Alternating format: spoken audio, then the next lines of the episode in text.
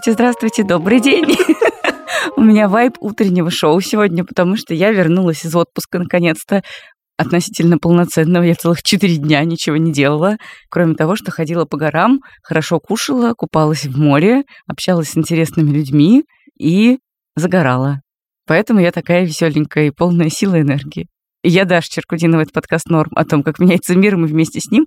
Все, Настя, давай ты теперь. Ну, я не блесну такой же энергией и таким же энтузиазмом, потому что я в отпуске не была, а была просто в жизни, в своей. Меня зовут Настя Курганская. Вы слушаете восьмой сезон нашего подкаста, и Хочется напомнить, что это сезон, если вдруг вы не слушали предыдущий эпизод, это сезон по вашим заявкам и с ответами на ваши вопросы. И в каждом эпизоде мы пытаемся ответить на один вопрос, который вы нам присылаете в наши соцсети или в комментарии к подкасту. Подписывайтесь, пожалуйста, на наш Телеграм, Инстаграм. Там можно нам писать. Мы стараемся отвечать, все читаем. И, собственно, в наших соцсетях и можно какую-нибудь предложить нам тему или вопрос. Да, друзья, к нам еще приходили от вас вопросы, почему у нас не работают бонусы в подписке Apple Plus, кажется, она так называется. Мы починили, теперь все работает, и нас можно поддержать, если купить платную подписку на наши бонусные эпизоды в Apple, или если прислать нам денежек подписаться на рекуррентные платежи в Boosty или Патреоне. Да, мы в наших бонусах рассказываем обычно, как у нас дела, как наша личная жизнь, что там вообще, какие новости, и делимся какими-то нашими мыслями, которые мы не решаемся выкладывать в открытый доступ.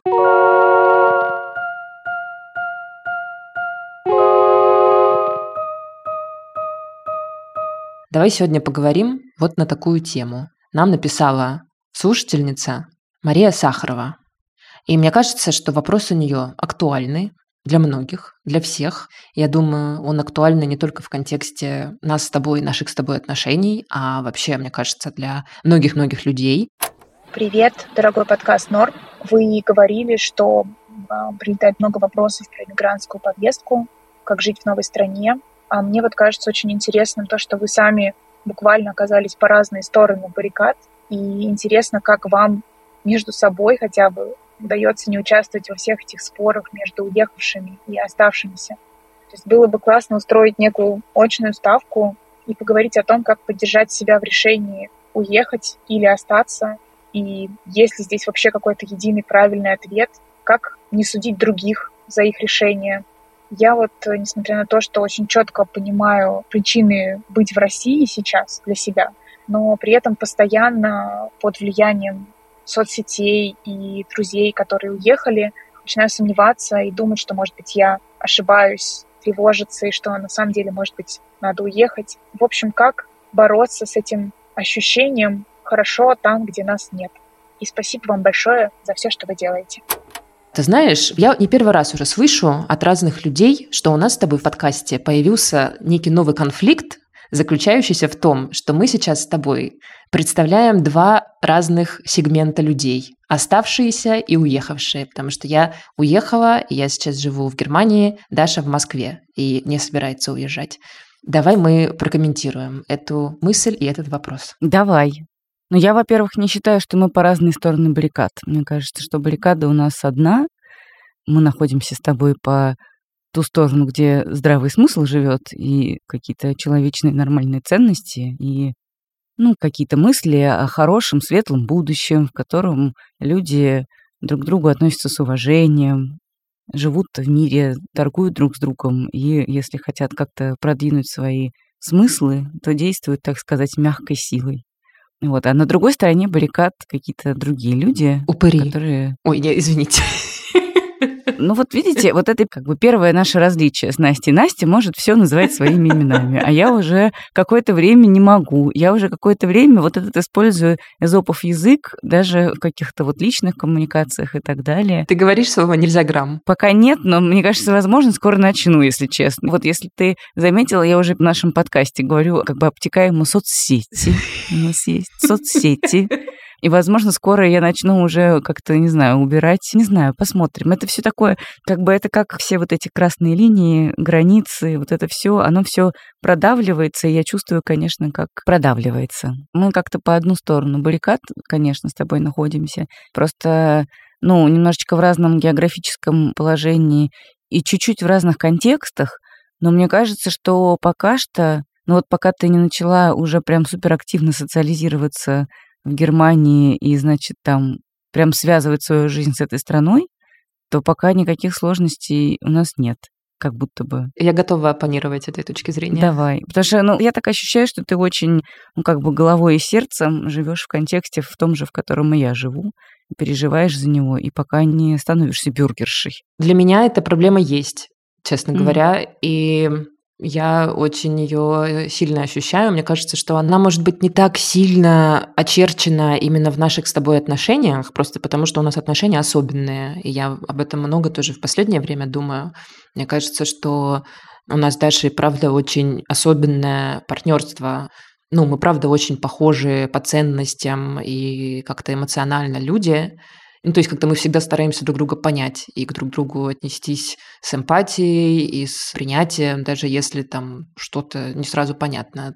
Но я думаю, что в работе, ну, для меня это очень чувствуется, потому что для меня по-прежнему, и мы много это, мне кажется, раз обсуждали в каких-то таких тет-а-тет э, созвонах и разговорах, что для меня по-прежнему совершенно неясно, как можно выстраивать в современных вот этих вот условиях военной России, ну, как бы рынка и всего, как можно выстраивать какую-то долгосрочную стратегию какого-то контент-производства, какого-то контент-продакшена, какого-то бизнеса, если вы, во-первых, находитесь в разных странах, а во-вторых, совершенно непонятно, куда двигаться. Двигаться в сторону выпуска и в целом освещения тем для российской аудитории с учетом вот этого изменившегося рекламного рынка, с учетом рынка вообще, ну, мы часто с Дашей обсуждаем, что ну, как будто нам тоже не совсем хочется, потому что как-то много вещей происходит не по нашим ценностям, да, а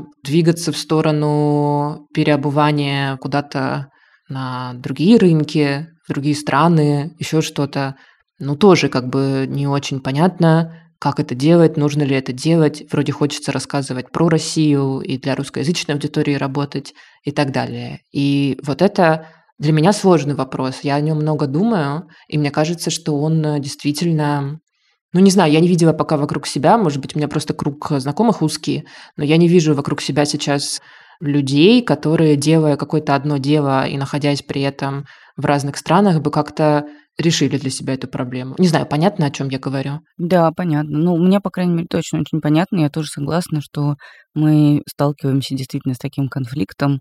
Ну, что-то для меня опасно. Угу. Я да, начинаю да, да. нервничать. Да. Ну, когда мы начинаем прям совсем своими именами называть какие-то вещи, я начинаю нервничать, и частенько, особенно в нашем подкасте «Ласточки», я прошу Настю какие-то кусочки отрезать.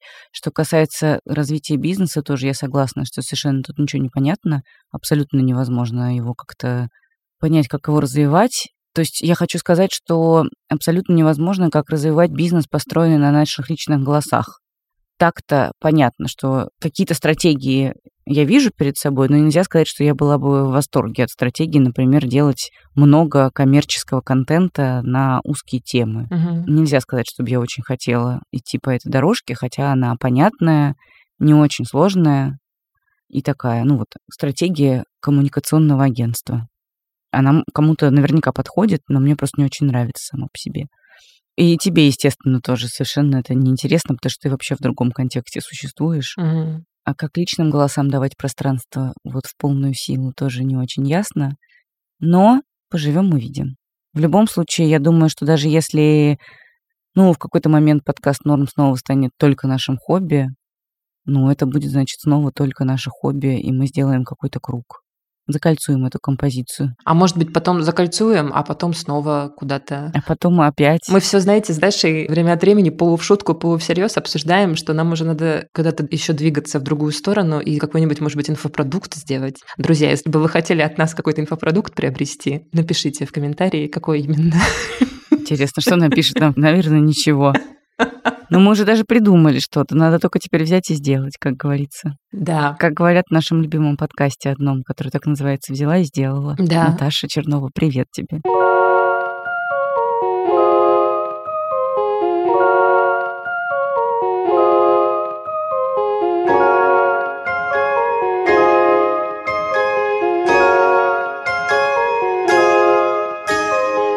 Дорогие друзья, хотим вам в этом выпуске порекомендовать очень хороший подкаст наших друзей из студио «Либо-либо». Он называется «Одни плюсы». Его делает замечательная журналистка, мне кажется, одна из лучших русскоязычных журналисток Рита Логинова. Она была у нас не так давно гостьей в подкасте «Ласточки». И Рита, помимо прочего, много лет занимается темой ВИЧ в России, темой важной, темой, которой все время не хватает внимания, как мне кажется, в инфополе. И вот Рита как раз старается сделать так, чтобы этого внимания было больше.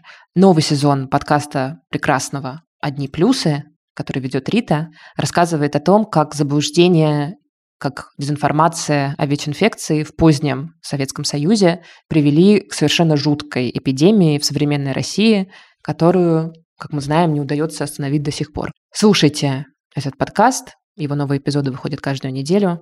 Мы с Дашей горячо его вам рекомендуем. Да, Рита восхитительный человек, и подкаст просто, ну, знаете, в самое сердечко. Скажи, пожалуйста, Даш, а какое у тебя мнение по вот такому вопросу? Я думаю, что это факт, что у людей, которые уехали из России и продолжают какой-то создавать контент, либо делать медиа, либо просто там, я не знаю, блоги вести и так далее, у этих людей есть определенный отрыв от российской реальности, и он существует.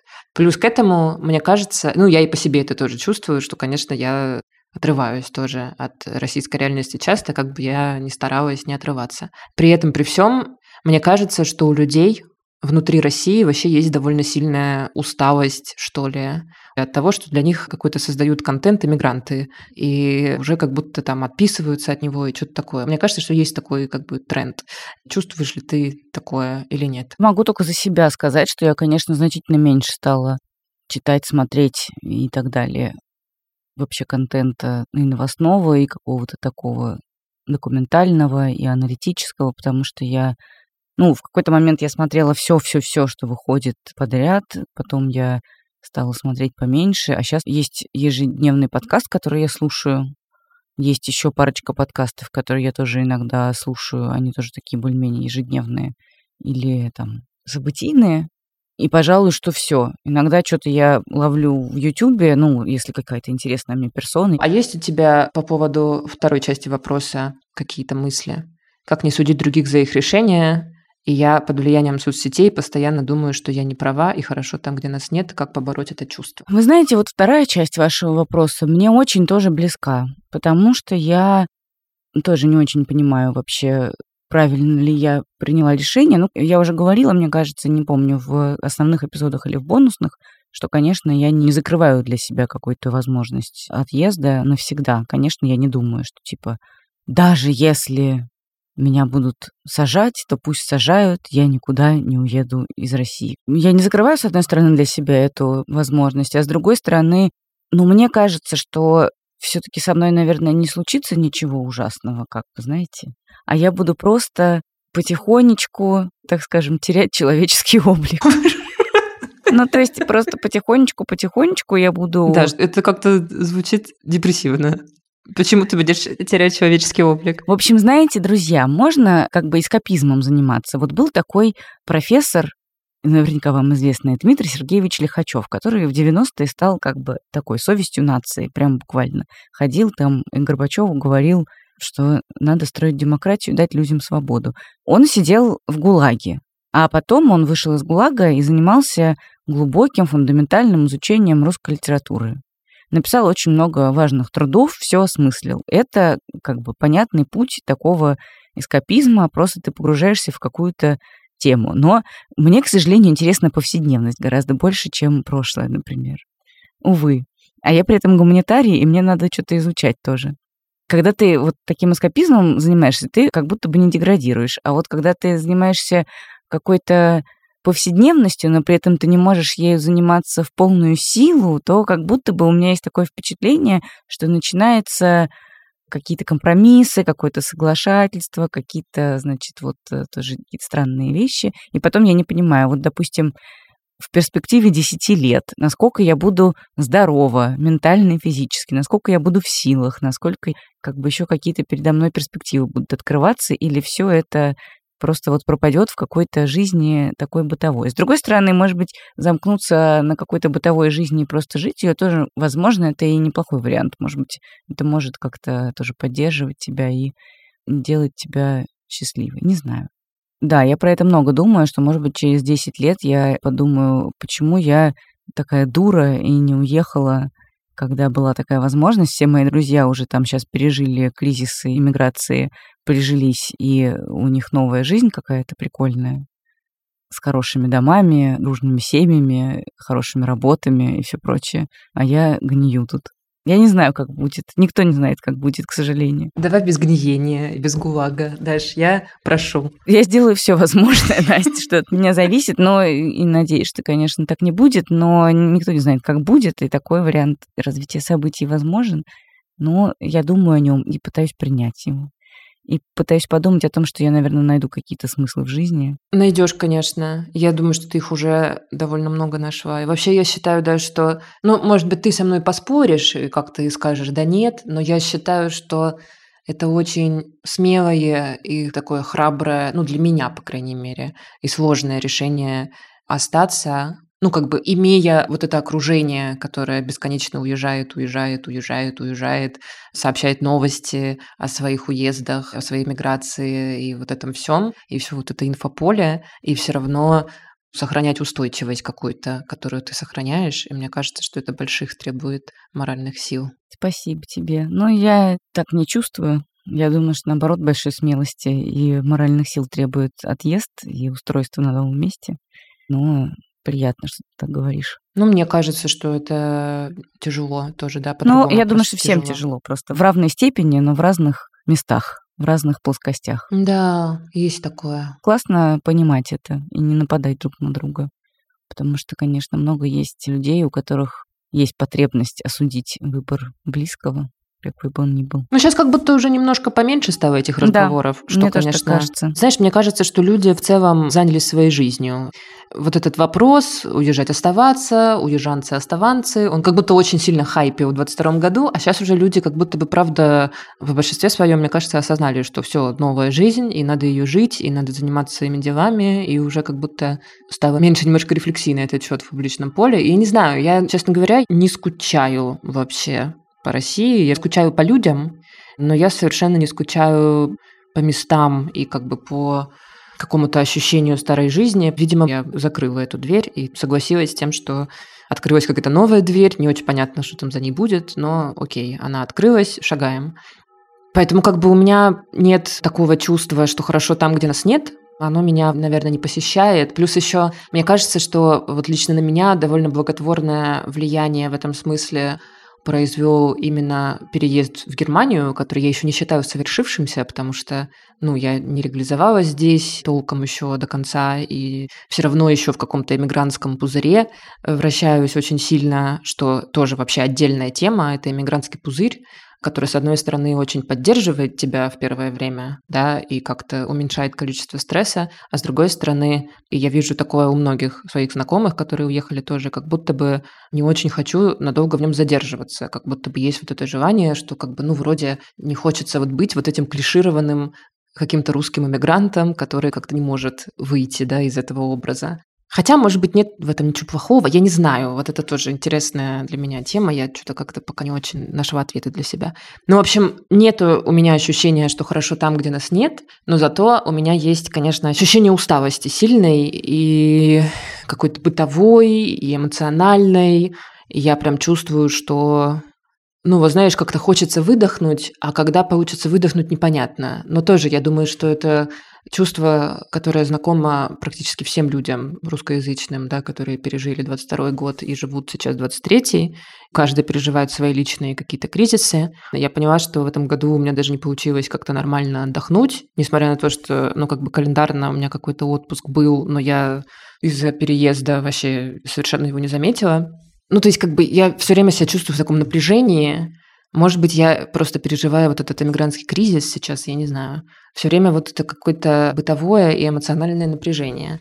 И, наверное, его могло бы не быть, а могло бы быть что-то другое. Вот я Даше тоже как-то раз написала недавно, что типа, ну я не знаю, а может быть, я сделала ошибку, что я уехала, а может быть, вот надо было остаться и как-то, может быть, не знаю, заниматься студией норм по-другому. То есть меня посещает эта рефлексия, я потом себя как бы одергиваю, потому что понимаю, что, ну, наверное, я по-другому не могла. Тебе надо было, конечно, уезжать точно, сто процентов. Очевидно, что студия нормы — это только эпизод в твоей большой длинной жизни, которая у тебя вся впереди, и ради нее не нужно было оставаться точно. Сто процентов. Ты знаешь, я просто сейчас в таком как бы тоннеле себя чувствую. Тоннель тоже как-то депрессивно. Что-то мы сегодня, да, такие выражения выбираем ну, как бы непонятно, что там впереди, непонятно, куда идти. У нас, конечно, нету почвы под ногами, поэтому мы так себя и чувствуем. Но ни у кого из нас нету ее. Это факт.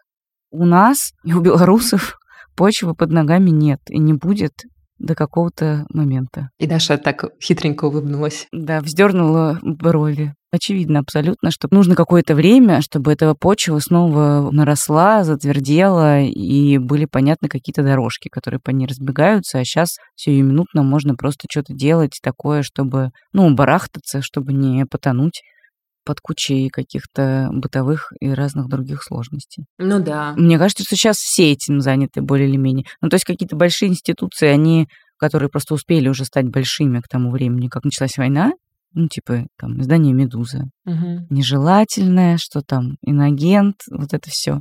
Как москвичка, я должна об этом сказать, видимо. Ну вот она была и остается очень большая, и, скорее всего, она продолжит становиться больше, крепче, и расти в ближайшие годы. А с теми, кто не успел стать большими, ну, по-разному обойдется жизнь. Но в этом нет ничего такого страшного. Главное — сохранять себя. Да. В общем, нет ответов на ваш вопрос. Мне кажется, что ни у кого их нет, и у нас тоже их нет. Но мы изо всех сил пытаемся как-то сохранять себя в человеческом состоянии. Вот Но при это... этом не зациклиться на ну, каких-то да. вот э, этих самых. Потому что, мне кажется, еще важно очень вот в этом процессе, когда у тебя под ногами почвы нету уже, и ты балансируешь, как на болоте стоишь, с какой-то палкой и тыкаешь в кочки окрестные, пытаясь на них перепрыгнуть. Мне кажется, важно, ну, знаешь, не застрять на какой-нибудь кочке, на которую ты уже прыгнул, встал и такой, типа, все, я буду на ней стоять, и я никуда дальше не пойду, потому что она стоит. Да, я еще подумала о том, что очень важно сохранять, ну, как и во все времена, сохранять разнообразное окружение. Сейчас я поясню.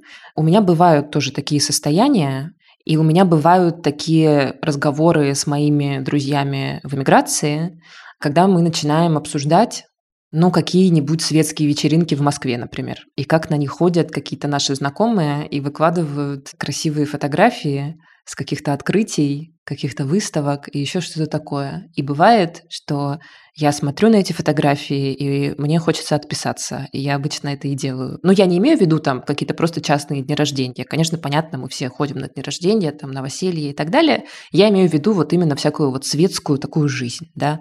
И вот я когда такое вижу, честно сказать, я чаще всего, у меня ручка тянется, я отписываюсь, потому что у меня есть недоумение. все таки ничего не могу с собой поделать. Ну, а это странно. Вы же тоже ведете светскую жизнь в Берлине. Честно говоря, я когда помню, что я приезжала в Тбилиси пару раз, я обалдела от уровня светской жизни. В Москве я не веду такую. Сейчас я поясню. Я говорю не про дни рождения, я говорю про какие-то случаи, когда я вижу, как э, кто-то из моих бывших коллег или знакомых ходит дружно на вечеринку телеграм-канала, который размещает новости на деньги ЧВК «Вагнер», всякие разные. И мне вот это непонятно. И я смотрю и думаю, что вы там делаете? Почему вы там? Ну да, наверное, это веселая вечеринка, но это странно для меня. Но это вызывает у меня недоумение. Но при этом, при всем, из-за того, что у меня есть ты рядом, и я смотрю на тебя, я не прихожу к какому-то логическому выводу, что типа все люди в Москве вот так себя ведут. Или там вот все оставшиеся люди так себя ведут. И все такое. Потому что я вижу, что есть Даша. Даша как бы сохраняется, и есть другие люди, которые сохраняются. Короче, все в порядке, и есть нормальная жизнь, и в России есть нормальная такая же хорошая жизнь, какая была, когда я там жила. Я думаю, что у тебя тоже, наверное, бывают такие эмоции, типа, когда ты смотришь там на какие-нибудь фотки с, не знаю, там, своих друзей там из Берлина или из Венеции, и тоже думаешь, что происходит. Mm-hmm. Ну, то есть, мне кажется, очень важно ну, как бы сохранять в своем близком окружении людей с разными жизненными стратегиями для того, чтобы сохранять эмпатию к разным выборам жизненным, а не как бы замыкаться только на выборе своем и выборе, который с тобой разделяют там несколько еще человек. Вот это, мне кажется, как-то тоже помогает. Да, это правда.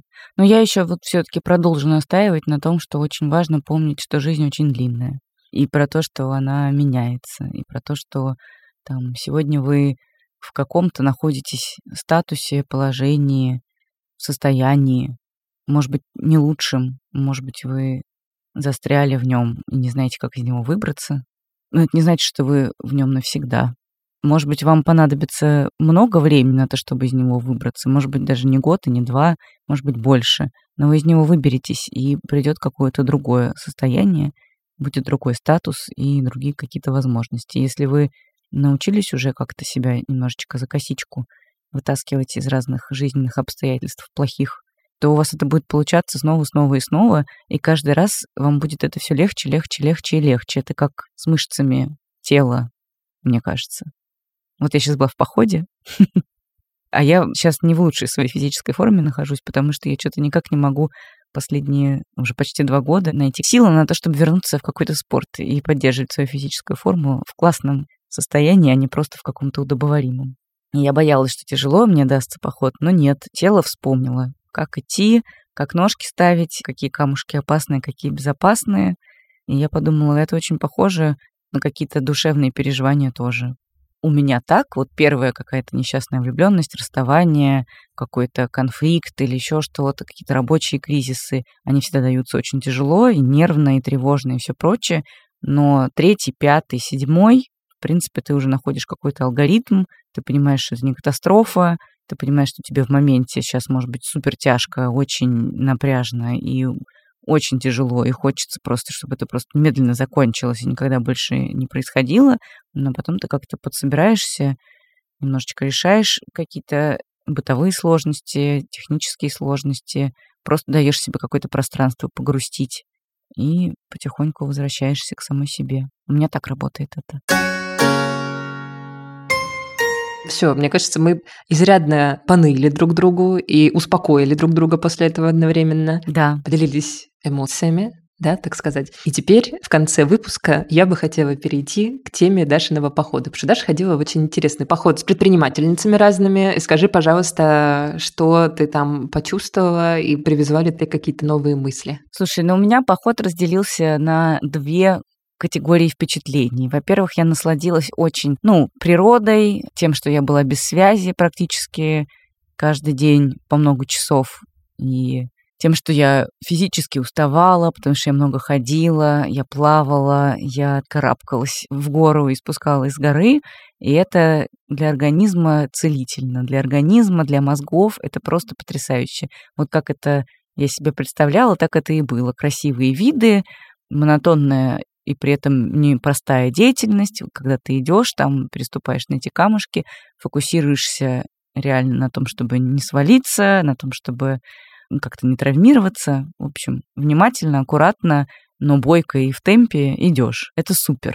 Я не знаю, есть ли лучший способ отдохнуть, я думаю, что нет. И мне еще очень понравилось, что это был такой не ну, как бы не на грани моих возможностей поход, потому что я ходила в парочку таких походов на грани моих возможностей, и сейчас я вот, очевидно, была к такому не готова, и супер, что это было именно вот как раз такая нагрузка, которая в этот момент мне была очень нужна. Это очень классно было. Это впечатление от деятельности и от окружающей среды, а еще было впечатление от э, окружения. Это действительно были девчонки молодые, там 30-35, может быть, чуть больше, такие вот персоны, очень веселые, очень крутые, очень бойкие, очень в разных сферах работающие. Кто-то делает косметику, кто-то делает архитектурные проекты, кто-то занимается урбанистикой, кто-то, как мы, работает в медийной какой-то сфере и производит разные контенты. и мы делились нашими какими-то наблюдениями, мыслями. Очень было приятно, что мы тоже все на какой-то одной волне в плане ценностей, и при этом, что мы все вообще не готовы там опустить руки, сложить лапки, сказать, ну все, там не получается, жизнь не сложилась, тяжелые испытания, все, мы умываем руки. Нет, все очень настроены на то, чтобы как-то... Ну, потому что у всех как бы разные, но базово похожие проблемы. Непонятно, кто потребитель, потребитель нищает, скажем mm-hmm. так. Mm-hmm. То есть это у всех такое, да? Да, более-менее у всех. Нужно выходить на какие-то новые рынки, как, куда, чего выходить, непонятно, и где там искать, где развиваться, тоже непонятно. Ну, в общем, у всех примерно похожие задачи именно в плане бизнеса, в плане развития компании и так далее. Хотя, конечно, есть нюанс, что вот у нас такая деятельность интеллектуальная и осмысляющая повседневность, как я говорила в начале нашего эпизода. И это накладывает некоторые ограничения и вместе с тем некоторые требования на нас.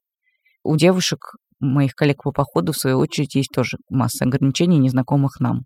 Я, когда их слушала, думала, господи, а как вообще люди идут вот в этот натуральный сектор, угу. где нужно все время взаимодействовать с какими-то людьми на производстве, угу. какими-то строителями на площадке, где все время все косячат с утра до ночи. Как это тяжело. Вот. Но, признаюсь, я даже поймала какой-то такой вайп и какую-то такую мысль, что, может быть, надо тоже что-нибудь такое попробовать. Не знаю, открыть массажный салон, как вот одна моя коллежанка по походу у нее массажные салоны и маникюрные салоны. Очень классная девчонка и очень интересно рассказывала про то, как мастерицы у нее работают и какие там бывают разные ситуации. Интересно. Ой, класс. А мне бы очень хотелось тоже что-нибудь такое попробовать в жизни однажды. Мне кажется, здорово. Да, ну, в общем, это было действительно крайне интересно, очень заряжающе и очень клевый обмен опытом и такой мощнейший нетворкинг. Очень мне понравилось. Надо нам тоже какой-нибудь такой устроить выезд но с нашими слушателями. А мы думаем, кстати, об этом, да. И, возможно, мы что-нибудь такое попробуем сделать. Так что следите за нами, друзья, в соцсетях. Да. Может быть, мы тоже что-нибудь такое как-нибудь совершим. Мне захотелось даже, если честно, может быть, тряхнуть стариной и вернуться в какое-то делание контента про бизнес, но потом расхотелось. Мне кажется, это правда интересная тема сейчас. И она гораздо сложнее, чем когда ты ее пытаешься сформулировать в трех словах. То есть как будто бы все действительно вынуждены тоже в этом тоннеле находиться и как-то на ощупь из него выходить. Да-да, абсолютно. И спасает тебя только тут кипучая энергия. И понимание, что если что-то не получилось, то это не конец света, а нужно сейчас подобраться, подсобраться и что-то новое начать. Ничего страшного. Да. Вообще, я должна сказать еще, что мне пришла масса инсайтов про наш бизнес. Угу. Масса тоже вот каких-то, знаешь, шагов, которые можно попробовать поделать, куда можно пойти, куда пошагать. Частично они какие-то оформленные, а частично о которых нужно еще подумать. Но я думаю, что вот сейчас я за пару дней раскидаю какие-то нападавшие рабочие дела, а в выходные еще похожу и поразмышляю, и, может быть, что-то оформится какие-то идеи. Ну, Ой, короче, прекрасно, классно. Прекрасно. Очень что? советую всем проветривать головы в интересных компаниях, вдохновляющих людей. А я очень рада. Я так тоже, знаешь, и подумала, что сейчас Даша поедет и вернется с какими-нибудь идеями, мыслями, обновленная. Вообще, друзья, вы знаете, у нас есть такая в подкасте Норм тоже присказка. Надо отдыхать почаще, почаще ходить в отпуск. Обычно, когда ты долго не отдыхал, у тебя вызывает такая мысль раздражения, потому что ты думаешь, но как я буду отдыхать, жизнь не дает. Но вот видите, всегда перезагружает, всегда дарит новую энергию. Ну что, это был подкаст «Норм». У нас э, на следующей неделе будет такая темочка, знаете, вот, которую давно уже просят у нас слушатели. Мы на следующей неделе поговорим про немоногамию, друзья, и про немоногамные отношения, про полиаморию, про полигамию, вот эти все слова. Про этичную немоногамию, нам вот так сказали, что это называется вообще-то. Да и про неэтичную тоже немножко поговорим. Интересно будет на следующей неделе, поэтому включайте на следующую пятницу обязательно. Да, друзья, запишите себе в календарике. Я была в восторге, когда мы готовили этот эпизод. Ты была в восторге? Что-то было незаметно. Как сказать? Я была в восторге от того, что мы все-таки взялись за эту тему, но пока я не переубеждена. Все мои стереотипы пока что только подтверждение нашли. Ну, посмотрим, что будет на финальном монтаже. Вы услышите на следующей неделе, почему Даша не станет не эксклюзивной и не моногамной. Несмотря на этот выпуск. Вы узнаете, почему и что же ее от этого останавливает. Меня зовут Настя Курганская. Меня зовут Даша Черкудинова. Спасибо вам, что вы с нами были. В общем, до встречи на следующей неделе. Любим вас. Пишите нам в соцсетях, о чем хотите послушать. До новых встреч. Пока-пока.